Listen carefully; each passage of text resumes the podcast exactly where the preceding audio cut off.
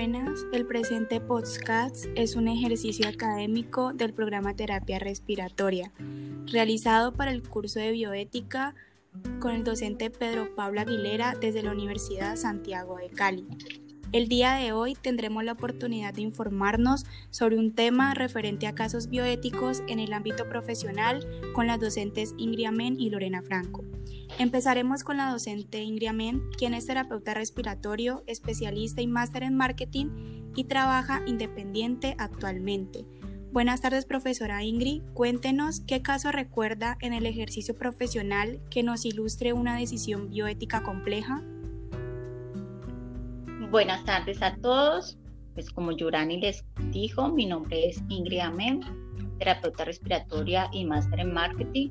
Dentro de casos de decisión bioética en mi ejercicio profesional, eh, dentro de cuando ejercí los años de visita médica y asesor comercial, pues uno se encuentra frecuentemente con personas que le proponen con cosas como venta de muestras médicas o que les regale muestras médicas vencidas con el fin de ellos cambiar fechas de vencimiento y así poder vender los medicamentos o con el fin de que les venda los medicamentos a bajo costo y ellos poder tener una mayor rentabilidad y tener un costo por debajo de lo que el mercado farmacéutico lo tiene dentro de las farmacias de la ciudad y así pues ganar un dinero adicional estas personas. Lo que va en contra de mi ética profesional y nunca, nunca lo llevé a cabo y estuve siempre en desacuerdo con este procedimiento de estas personas. Profe. Los valores ¿Y qué valores o principios estuvieron en juego en este caso? Pues los valores que estuvieron en juego, pues pienso que es la honestidad, primero que todo, hay que decir la verdad, el respeto, el respeto ante la vida de las personas, el respeto ante uno mismo, la responsabilidad, que es que tú tienes un compromiso laboral también, al cual tienes que ser honesto y, cumplir a tu cabalidad. La justicia, que siempre pues uno debe hacer lo correcto, ¿no? Dentro de los valores, así sea que son correctos para la sociedad o sean incultados eh, dentro de tu familia, pues siempre debes hacer lo correcto. Otro valor es la confianza, la confianza que te da eh, la empresa, que es un trabajo de, confianza, de alta confianza, al darte un material para distribución solo de muestra médica, no para ni pacientes ni, ni otra clase de, de persona, ni farmacéuticas, ni regentes de farmacia, ninguna de esas personas puede eh, ser entregada las muestras médicas solo al médico, el cual pues esté asignado dentro del panel que uno tiene que visitar en la compañía. Otro valor pienso que es la autodisciplina, ¿no? En ese caso, pues uno mismo es el que eh, se somete a, a, la disciplina y hacer lo correcto o no correcto. Listo, profe. Y en esta situación o en este caso que se le ha presentado, eh, para tomar esas decisiones fue algo individual o colectivo? Individual, siempre ha sido una decisión individual, aunque siempre por el laboratorio es un acto prohibido y siempre se están revisando eh, las éticas eh, y cumplimiento de todas estas normas, pero pues esa es una decisión individual. Ok, profe. ¿Y considera que la bioética es importante en su formación?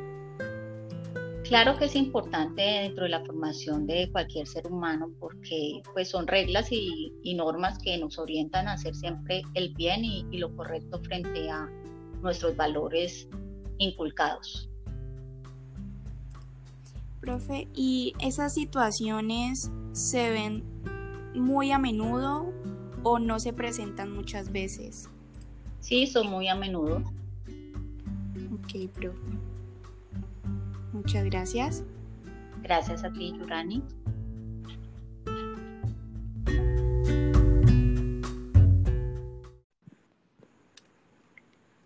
Ahora vamos a continuar con la profesora Lorena Franco, terapeuta respiratorio, especialista en salud ocupacional, magíster en dirección comercial y marketing.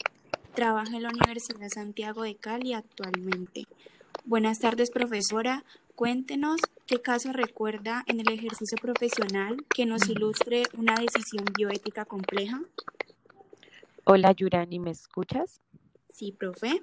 Bueno, muchas gracias por hacerme partícipe de este proyecto que tiene tanta importancia a nivel social. El primer caso que recuerdo, eh, digamos, que me impactó y que a pesar de los años que pasen sigue en mi memoria, es un caso cuando laboraba en la unidad de cuidado intensivo pediátrico con un bebé de aproximadamente nueve meses que nació con su corazoncito totalmente desordenado, con varias alteraciones cardíacas crónicas y aunque ya lo habían intervenido quirúrgicamente, seguía presentando complicaciones. Este bebé empezó a deteriorarse, a complicarse renalmente, hepáticamente y neurológicamente. Necesitó ventilación mecánica, eh, la cual se prolongó y hubo que realizarle traqueostomía y este niño em, ya se pensaba hasta en dializarlo. Este bebé presentó una noche tres paros cardiorrespiratorios, estuvo aproximadamente en la unidad de cuidado intensivo pediátrico eh, casi siete, ocho meses, entonces gozaba ya como del afecto y el aprecio de todo el equipo interdisciplinario que laboraba ahí. Esa noche hizo tres código azul. Eh, en el último código azul, pues en conjunto con el pediatra, enfermera jefe, auxiliares de enfermería y quien era la terapeuta en ese momento, que era yo, se determinó que definitivamente no se iba a reanimar más y dar cabida pues al deceso del niño. Ok, profe. Profe, y en este caso, ¿cuáles fueron los valores o principios que estuvieron en juego? Bueno, el principal valor que creo que estuvo en juego con este niño fue la empatía dado que era un niño que estaba sufriendo y aunque tuviera nueve meses y no, no fuera un niño grande ni pudiera expresarnos, pero sus fascias de dolor, su llanto constante, su espasticidad, su deterioro clínico, nos hacía pensar que era un, un ser que sufría, ¿sí? Y que no merecía hacerlo y precisamente la empatía fue que fue digamos el valor que más jugó relevancia en ese momento, porque hasta qué momento es necesario que uno reanime a un paciente o que lo deje ir para que pare de sufrir.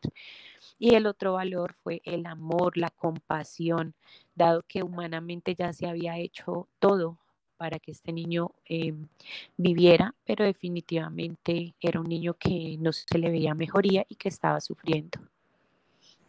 Ok, profe. Profe, ¿y para este tipo de caso la decisión fue individual o colectiva?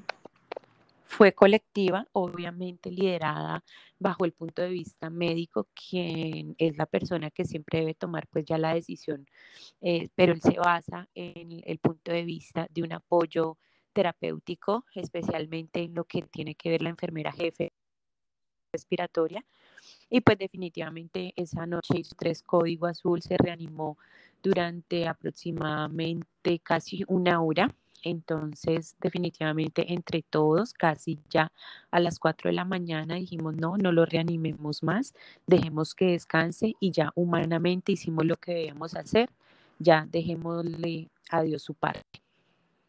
Pero fue grupal. Ok, profe.